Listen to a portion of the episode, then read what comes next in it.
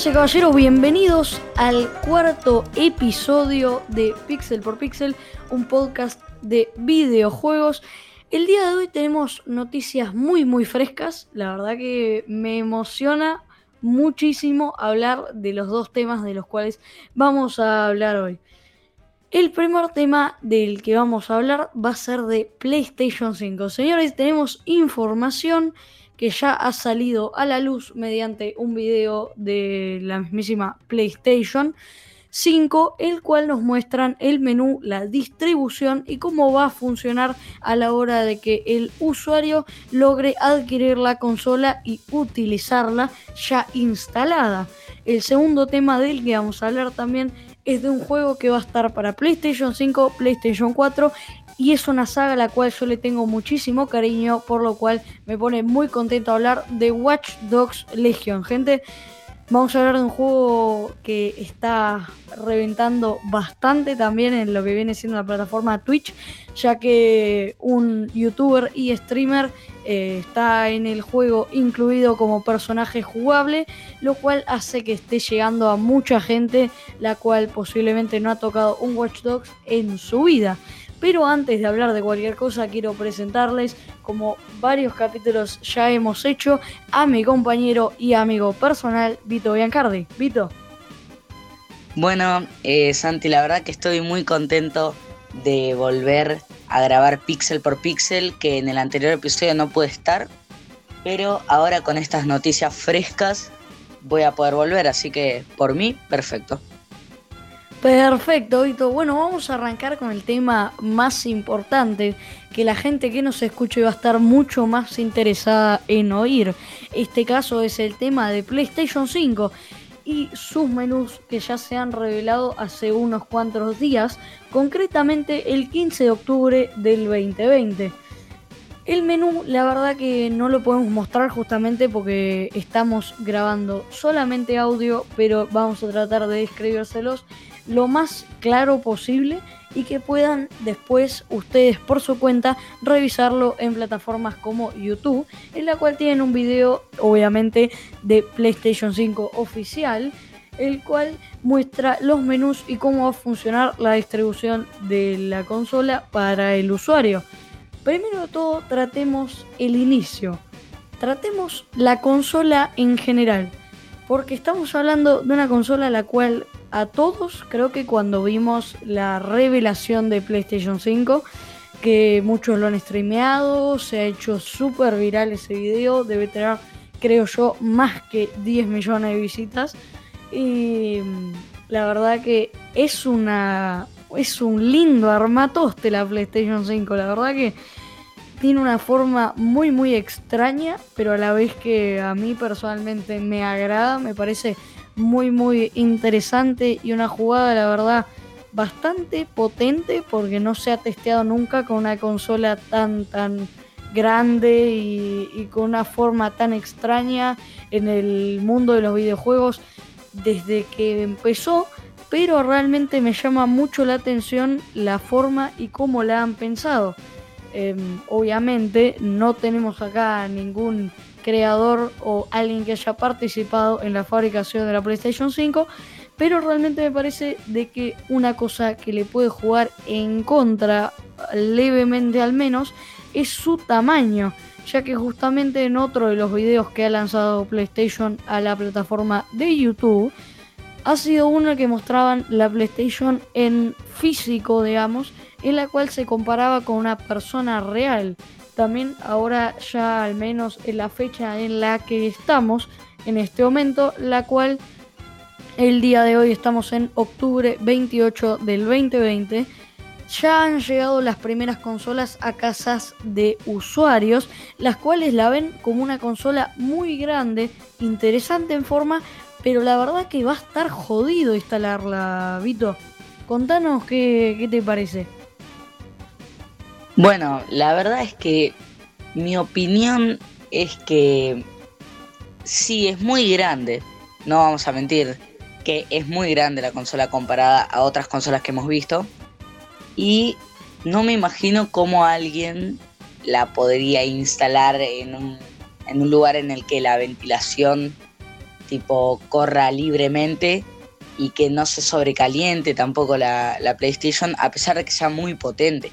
Porque nadie va a negar que la nueva generación, tanto de Play 5 como de Xbox Series X, son consolas muy potentes y que lo hemos visto, por ejemplo, en los gráficos de los juegos que han mostrado, porque son simplemente espectaculares. Pero esas son las únicas dudas que me caben en cuanto a la Play 5 y su tamaño, porque si vos lo tenés, por ejemplo, yo tengo la PlayStation al lado de la tele y casi al lado de la Play tengo una, una pared. Entonces hay veces en la que no ventila bien, hay veces en la que se llega casi a sobrecalentar. Y si eso me pasa con la Play 4, no me lo imaginaría con la Play 5, ya que es mucho más grande, a pesar de que, como dije, sea mucho más potente, vos vas a necesitar más espacio para colocarla y que pueda ventilar todo libremente.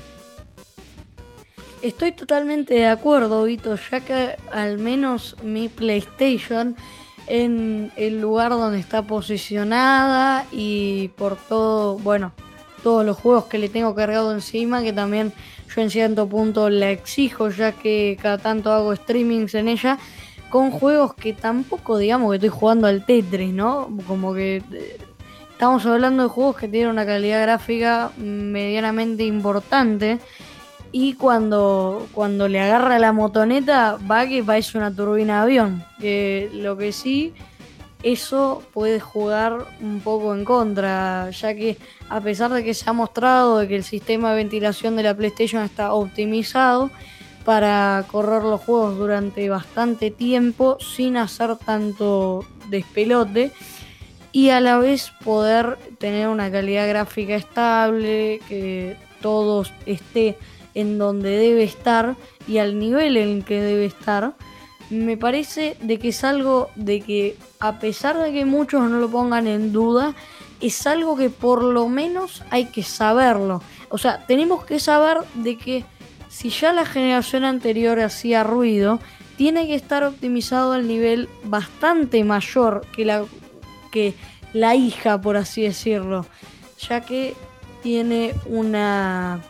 cantidad de de llamada de atención, por así decirlo, como que se ha dado tanta esperanza a que no, esto va a mejorar, no, esto,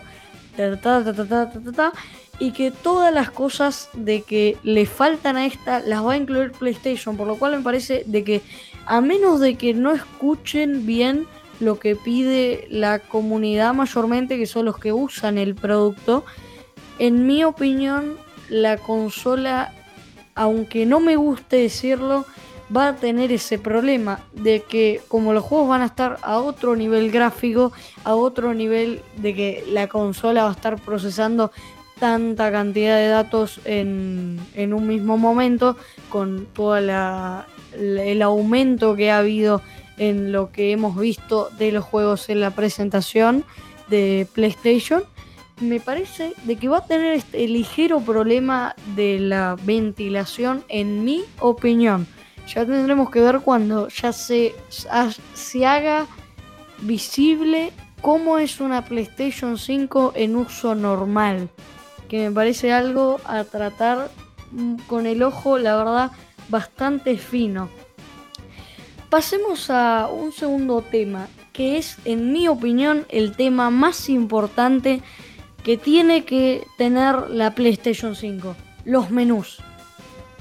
Estamos hablando de que en un video que explícitamente se llama First Look at the PlayStation 5 User Experience, un video publicado en YouTube en este momento que hasta ahora por lo menos en el que nosotros estamos grabando este capítulo está presente en YouTube este, este video que dura 11 minutos 35 en el cual nos muestran cómo es la experiencia del usuario teniendo ya la consola en sus manos, ¿no?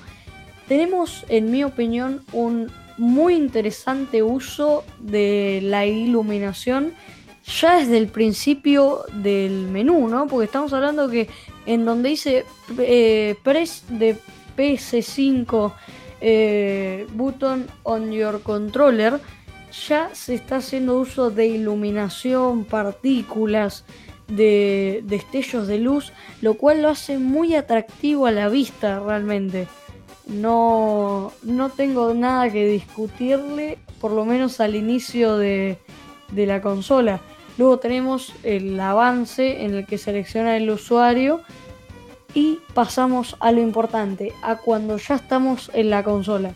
Tenemos una distribución, la voy a tratar de hacerlo más concisa, así puede también hablar Vito, en la cual tenemos eh, la barra de abajo que se, o sea, se cambia de arriba hacia abajo, la barra en la cual se pueden ver los distintos iconos en los cuales podemos manejarnos a través de la consola y tenemos una amplia cantidad de eh, cuadritos en los cuales podemos tener mucha información sobre noticias, las screenshots que nosotros le sacamos a la consola y distinta información del juego que nosotros seleccionemos.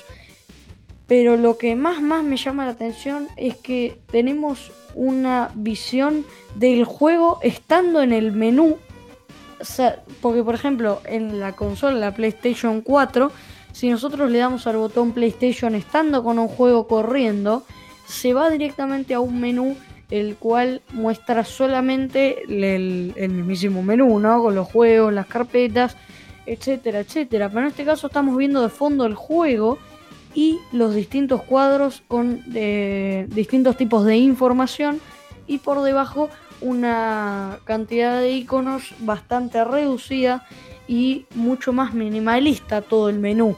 Vito. Bueno, yo tengo varias opiniones en respecto a este menú. Primero, quiero dejar en claro que yo he visto, le he pegado un ojo al menú, no es que me he puesto a analizarlo así, qué tal, qué tal. No, yo fui, lo vi un poco y ahora mi opinión, a mí me gusta el menú, me gusta, me gusta el tema de que hayan vuelto al negro, porque si recordamos, en la PlayStation 4 teníamos el azul cuando arrancábamos. Agarrábamos y tenemos el azul en lugar del negro, que la última vez que vimos un negro en un menú fue en la PlayStation 3. Y ese cambio me gusta.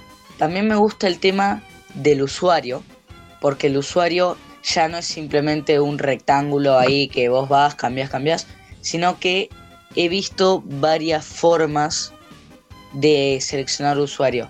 Tipo, he visto uno que era como una rotación, era como una ruleta, que vos girabas y como que hacía un giro en algo que mantenía las fotos de los usuarios y se iba cambiando y me parece que son detalles chiquitos pero que personalmente eh, me gustan, porque yo soy una persona que ve mucho estos detalles, a pesar de que no, haya eh, analizado ni lo haya visto detenidamente el menú.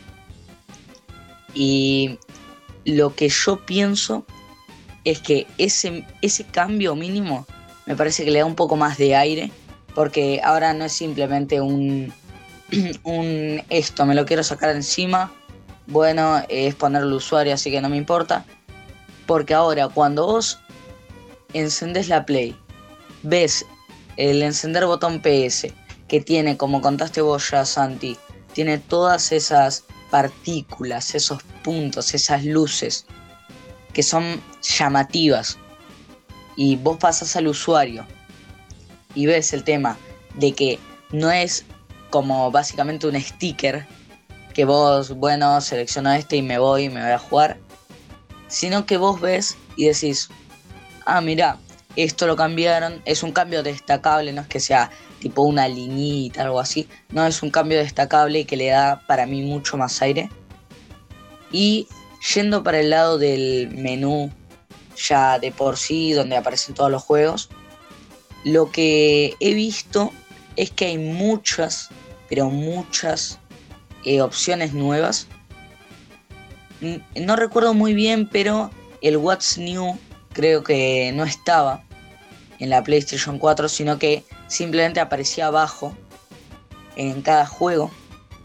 Pero creo que ahora está en el menú puesto como si fuera algo ya que viene con, con la PlayStation. Y también he visto algo que tenía el icono del mando que no me fijé muy bien qué era. Y he visto algo del internet que tampoco le presté mucha atención. Pero esos son los cambios que he podido ver teniendo en cuenta que simplemente fui y le pegué un ojo en videos de 50, 40 segundos que encontré por ahí. Muy, muy interesante, la verdad que como, como vos estás recalcando los detalles, me parece que esto es algo que va a llamarle la atención también a los que no lo hayan visto, pero que lo terminen viendo por primera vez en presencialidad, digamos.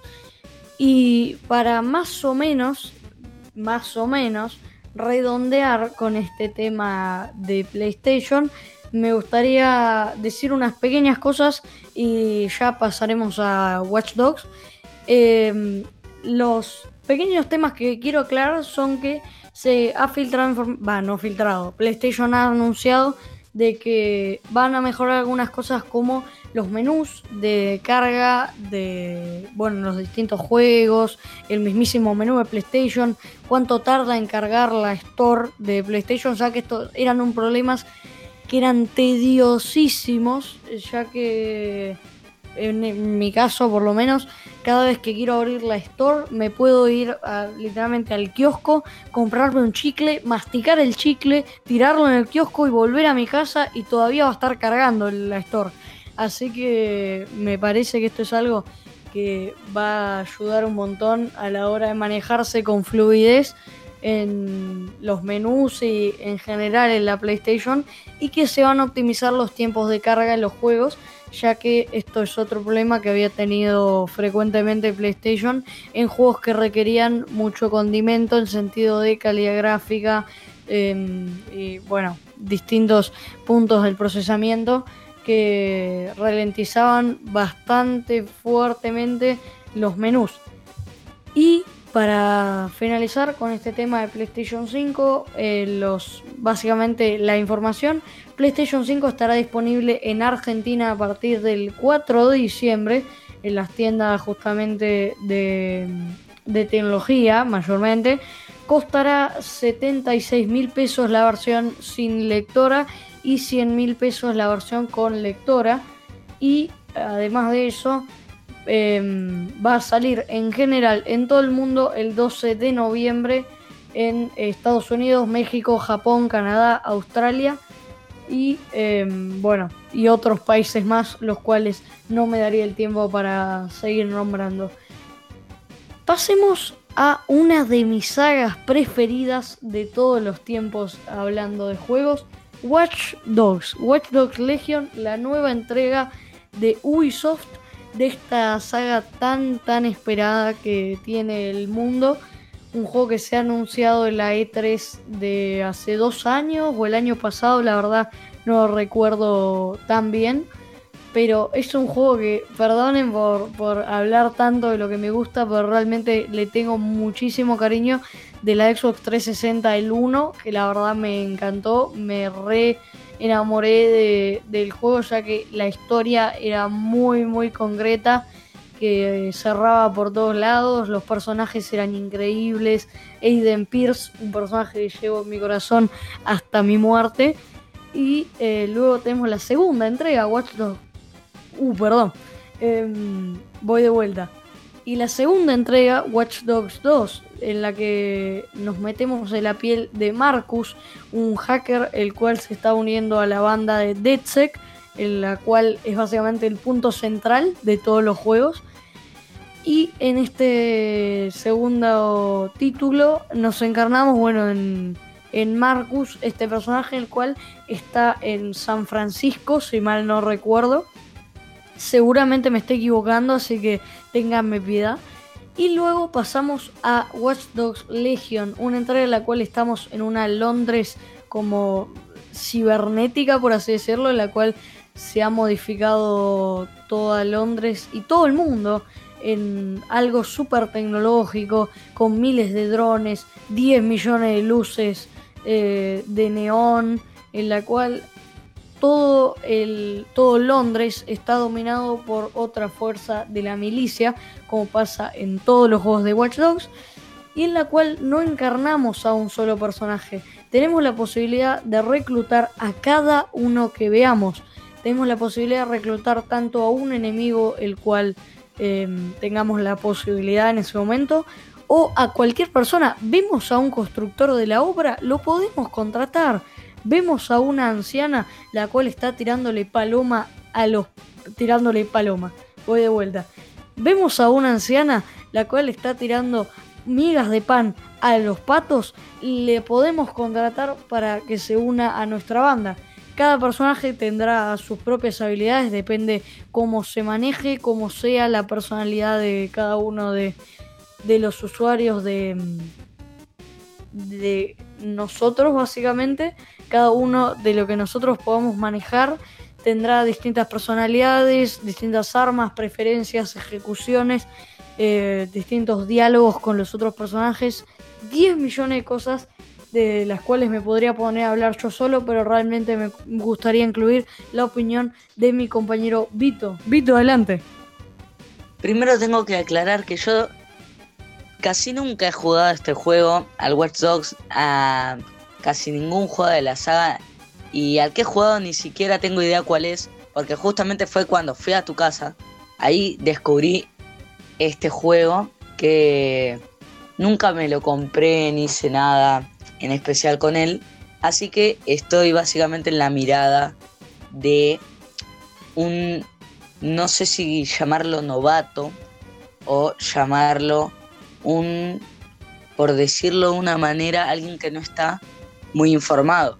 Y en cambio, esta, como me contaste antes, es una de tus series preferidas, por no decir tu preferida, aunque no sé quién soy yo para decir que te gusta más y que te gusta menos. Estás en lo correcto. Ok, bueno. Eh, vos lo tenés como tu serie preferida y vos supongo que conocerás sobre el juego, sobre las mecánicas, porque como te gusta tanto, supongo que le has, puesto horas a ese juego y lo has disfrutado a full. En cambio, como yo ya dije, lo habré jugado entre 3 y 4 horas en toda mi vida y me dedicaba a matar gente por la calle. Recuerdo que en el juego que yo jugué de la saga de Watch Dogs tenía una mecánica que era sobre que podías hackear, creo, tanto un semáforo como unas vallas, si no me equivoco, o como que había unas minas en el piso que vos podías activar. Y espero que eso esté, aunque tal vez, como me contaste, son hackers los protagonistas. Entonces, supongo que será una función que se mantendrá, y espero que se mantenga, y básicamente como un novato en este juego, lo único que podría pedir es que se agregue la mayor cantidad de cosas posibles porque tenemos un juego de una saga que tendrá dos o tres juegos ya, si no me equivoco. Tiene dos, dos títulos actualmente y sobre lo que dijiste antes, sí, es una mecánica que viene del primero, pero que obviamente avanzó en el tiempo, la cual es una mecánica de hackeo más rústica al principio, eh, porque realmente las cosas como son, la mecánica era bastante rústica, pero era innovadora, por así decirlo, y en el segundo ya está muchísimo más pulida, y en este también tiene que, prometer un montón, ya que esto es lo que se basa el juego, en hackear como, como los personajes eh, lo, lo deseen. Bueno, y continuando con esto, eh, vos ya contaste que, por ejemplo, había una señora dándole de comer a los patos y vos la podías reclutar, por ejemplo. Eso me gusta bastante porque vos podés ir armando lo que sea tu equipo o tu, tus compañeros y vos van a ir reclutando su equipo para que puedan ser tipo los mejores hackers o algo así. Y también quiero decir que algo que personalmente me gusta, bueno, más que me gusta, me gustó de cuando jugué el juego, es que es un juego bastante libre. Y espero que el juego siga siendo bastante libre, porque yo podía ir eh, con mis amigos hackers hacer tal cosa, tal otra, o podía agarrar a una señora que estaba alimentando a los patos, empujarla al mar y pegarle un tiro. Me parece que esto es algo que, que a mí me gusta un montón del juego, pero a la vez es lo que más miedo me da realmente. Porque la idea realmente de tipo poder reclutar a cualquiera que se te pase por enfrente me parece algo muy innovador, pero es algo que llevaría demasiado tiempo, porque si realmente lo que va, voy a voy a aclararlo, lo que yo no quiero que suceda con esta tercera entrega es que los personajes no tengan identidad, como que sea la recluto tal, pero tiene una sola ejecución, eh, tiene un solo diálogo y que no tienen personalidad en absoluto, no. Me parece también mm, extremadamente difícil teniendo tantos NPCs como es Watch Dogs, porque realmente es una persona por cada metro cuadrado.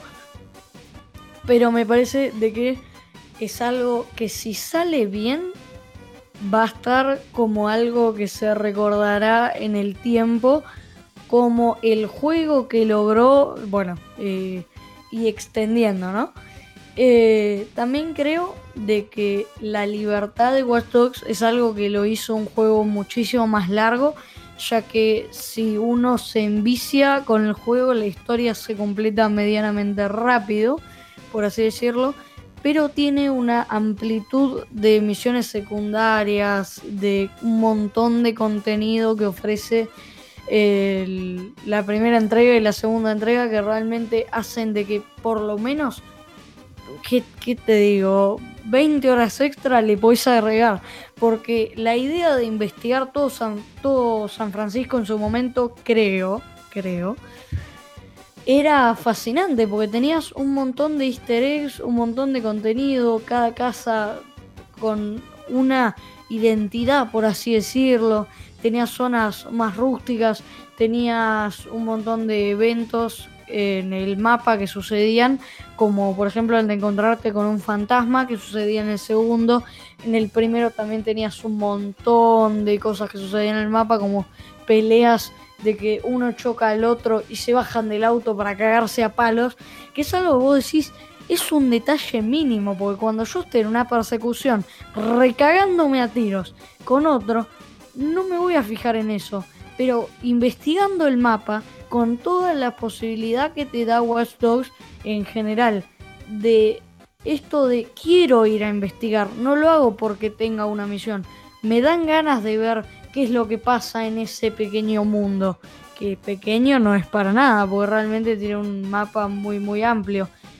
Detalles, detalles que hacen a Watch Dogs un juegazo que al menos en mi opinión, ambos títulos los disfruté al máximo y me gustaría que este no sea la excepción. Tenemos eh, creadores de contenido, como lo pueden ser eh, Señor Serpiente, por ejemplo, un streamer al que yo sigo, el cual hizo un streaming de eh, las primeras dos horas del juego, las cuales me interesó mucho, la verdad que me pareció una idea muy al borde de la cornisa porque como dije anteriormente me parece que tiene un montón de ideas y que más de una se me pone en duda si va a estar pulida o no. Pero eh, la verdad que me parece de que por lo que dijo anteriormente el juego en general por lo que se enteró todo el mundo de que iba a ser el juego promete un montón, pero hay que ver, hay que ver, a pesar de que quiera tanto a la saga, me parece que está muy al borde de la cornisa de que sea un juego poco pulido, con muy buenas ideas, pero poco pulido. Vito. Bueno, yo me quedé más que nada con lo que me contaste del tema de reclutar a quien vos quieras. Porque es verdad que si alguien está en mi equipo de hackers, es tipo, básicamente, de las personas más cercanas que uno va a tener en el juego. Entonces, si vos tenés esa cercanía con alguien para que después termine diciendo, logramos nuestro cometido y ya está, y uno se queda tipo, ¿para qué lo recluté? Si no, si no sirvió de nada, no hizo nada, no, no es un personaje que me, que me encantó, no es alguien que me parezca eh, wow. Me encariñé una banda con este personaje. Y como vos decís, esta es una de tus sagas favoritas. Y vos, aunque sea de esas sagas, vas a tener cierta crítica por ello. Como mi ejemplo, yo soy un, pero súper fan de Pokémon. Y igual puedo criticar, por ejemplo, el tema, cierto tema de Pokémon Esmeralda. Entonces, esto lo tenemos que hacer tipo para quedarnos con lo mejor y lo que se podría mejorar para que después la gente que hace el juego pueda tener una idea de lo que se necesita. Porque, por ejemplo, si vos necesitas que te amputen una pierna pero en lugar de amputarte una pierna, te pegan un brazo a otro brazo, y aunque el brazo ya funcionaba bien, tipo, está bien, bueno, tengo dos brazos, así que puedo llegar más lejos con ese brazo, pero no tengo pierna. Entonces hay algo que me falta. Es un ejemplo medio raro, pero es lo que se me viene a la cabeza ahora. Realmente es un poco retorcido, digamos, lo que, lo que querías explicar, al menos en mi opinión. Pero me parece que llegás muy bien al punto que, que yo quiero dar, ¿no? Como esto de que me parece de que todos los que estén tan hypeados como yo de este juego, a pesar de que realmente no me lo compre en el momento de salida porque vale un pastiche increíble, eh, me parece de que está en un borde en el cual es muy fácil cagarla, pero si sale bien es un reviente total. Eso es lo que yo creo más concretamente. Y personalmente me parece una serie la cual a la que si aún no le han dado un intento, el juego número uno eh, sigue, a pesar de que ya tenga un tiempo, me parece que sigue totalmente vigente como para que lo jueguen, me parece una experiencia muy muy linda. Y creo que el 2, verdaderamente, a pesar de que tenga algunas cosas excelentes y otras cosas un poquitín flojitas, es otra experiencia la cual hace falta eh, en el cuerpo de la mayoría. Porque, por ejemplo, en mi caso, eh, me fijé hasta hace, sí, hasta hace de que arranquemos a grabar este episodio, hoy día miércoles, ya en octubre 28 del 2020, está en oferta el combo del 1 y el 2 por creo que 10 dólares o algo así. La verdad que me parece una ganga para la experiencia que le están brindando a un montón de gente que no ha eh, tratado con eh, este juego que vale tanto la pena en mi opinión personal. Y por último, lo cual le quiero dar mi pulgar para arriba antes de, de redondear con Watch Dogs le quiero dar mi pulgar para arriba al nivel gráfico. Me parece de que todo lo que tenían para poner lo sacaron, lo pusieron en la mesa y el revuelto que hicieron de, de cosas que faltaban y de innovación lo clavaron. Porque realmente lo que vi me pareció un juego excelente, excelente con todas las letras en calidad gráfica y, y en el poquito que vi de la historia. Realmente yo al juego le doy un pulgar medio para arriba, porque me da bastante miedo que la caguen, ya que es muy fácil eh, que todo se vaya por el barranco. Pero eh, rezo, porque realmente es una de mis eh, preferidas, que todo salga como lo prometieron. ¿Vito? Bueno, básicamente lo que contabas vos, que el tema de que agreguen tantas cosas y es muy probable que salga bien, como es tan probable que, como dijiste vos, se caiga todo y se te destruya todo lo que construiste. Porque, como comentábamos antes, el tema de reclutar puede ser espectacular y puede ser algo que se va a quedar recordado totalmente o puede quedar como algo que le falta sustancia, que te, que te termina quedando muy vacío, por decirlo de una manera. Entonces me parece que es una apuesta al mismo tiempo segura que arriesgada. Porque vos decís, bueno, meto muchas cosas, meto este tipo de cosas, y como meto tantas cosas nuevas y tantas cosas de esta manera, y bueno, va a estar bueno, a la gente le va a gustar. Pero si esas cosas que decís que de esa manera las hiciste correctamente, pero le falta ese, ese toque de sal, ese condimento que hace a los juegos, esos juegos específicamente, y se te puede caer todo. Totalmente de acuerdo. Me sacaste las palabras de la boca, Vito. Realmente me, me parece un punto de balance que está excelente que acaba de hacer y, me parece de que tenés toda razón. Lo último, antes de cerrar el programa, es que juegan con una carta que les da un paso, un paso con el pie derecho que le da ahí un toquecín de seguridad, como es en el caso de que han puesto al personaje del Rubius en el juego para desbloquearlo. ¿Qué pasa con esto? En mi opinión, da también un montón de, de fama al juego, ya que están usando esta, digamos, por así decirlo, esta imagen tan importante para la, para la comunidad de habla hispana y que da también este paso seguro, por así decirlo, de, ok, esto falla, pero tengo al Rubius. Es como el jugador en reserva que vos lo tenés y decís, este se, se me lesiona uno, pero este estoy seguro que lo va a poder reemplazar, a cualquiera, a cualquiera.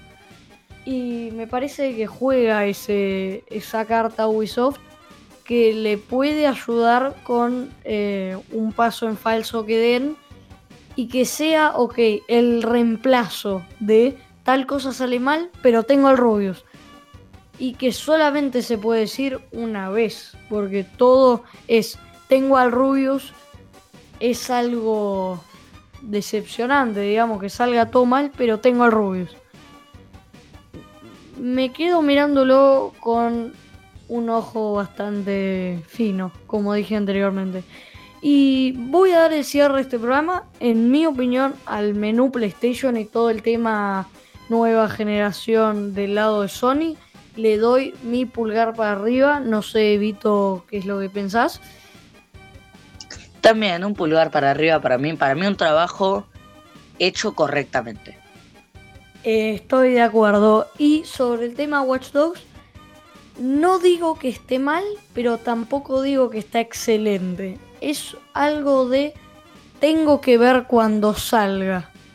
En mi opinión, le doy una calificación secreta o al menos por ahora nula, ya que no he probado el juego, nadie lo ha probado tan en profundidad como para dar esa cantidad de data. Pero deja muchas expectativas, deja muchas expectativas. Vito. Bueno, y mi opinión sobre el Watch Dogs es un pulgar que está dudando si ponerle arriba, abajo o si directamente cerrar el puño y dejarlo ahí. Porque todo es una gran duda. Porque en el día en el que estamos grabando esto, el juego no salió. No, no vi ningún gameplay. Porque como dije antes, yo este juego, esta saga más que este juego, nunca fui fan ni nada de eso. Así que no me vi ningún gameplay ni nada así. No tengo mucha idea de lo que es el juego, pero con las funciones de las que fuimos hablando, creo que puede ser un éxito total o puede ser un fracaso rotundo. La verdad que, estoy de acuerdo. Bueno, les pido por favor a cada uno de los que esté escuchando el podcast, sea en la plataforma que sea, si es el caso Spotify, que es la que más conozco, que por favor le den a seguir al podcast porque así nos ayudan a nosotros y además nos motivan a seguir subiendo este contenido. Y nada, em, yo personalmente me despido, estoy acá con mi compañero Vito, vamos a darles la información del mundo del gaming cuanto antes podamos y yo personalmente me despido, Vito. Yo también me despido esperando ya para grabar el quinto programa para la semana que viene, espero. Y bueno, pero por ahora no está nada asegurado, así que los dejamos con este cuarto episodio, espero que lo hayan disfrutado. Y como dijo mi amigo Santi, si quieren denle a seguir, si no, no importa, pero personalmente creo que nos pagan con que disfruten el podcast. Totalmente de acuerdo. Mi nombre es Santiago Fasa, estoy con mi compañero Vito Biancardi. Me despido y esto fue Pixel por Pixel. Adiós.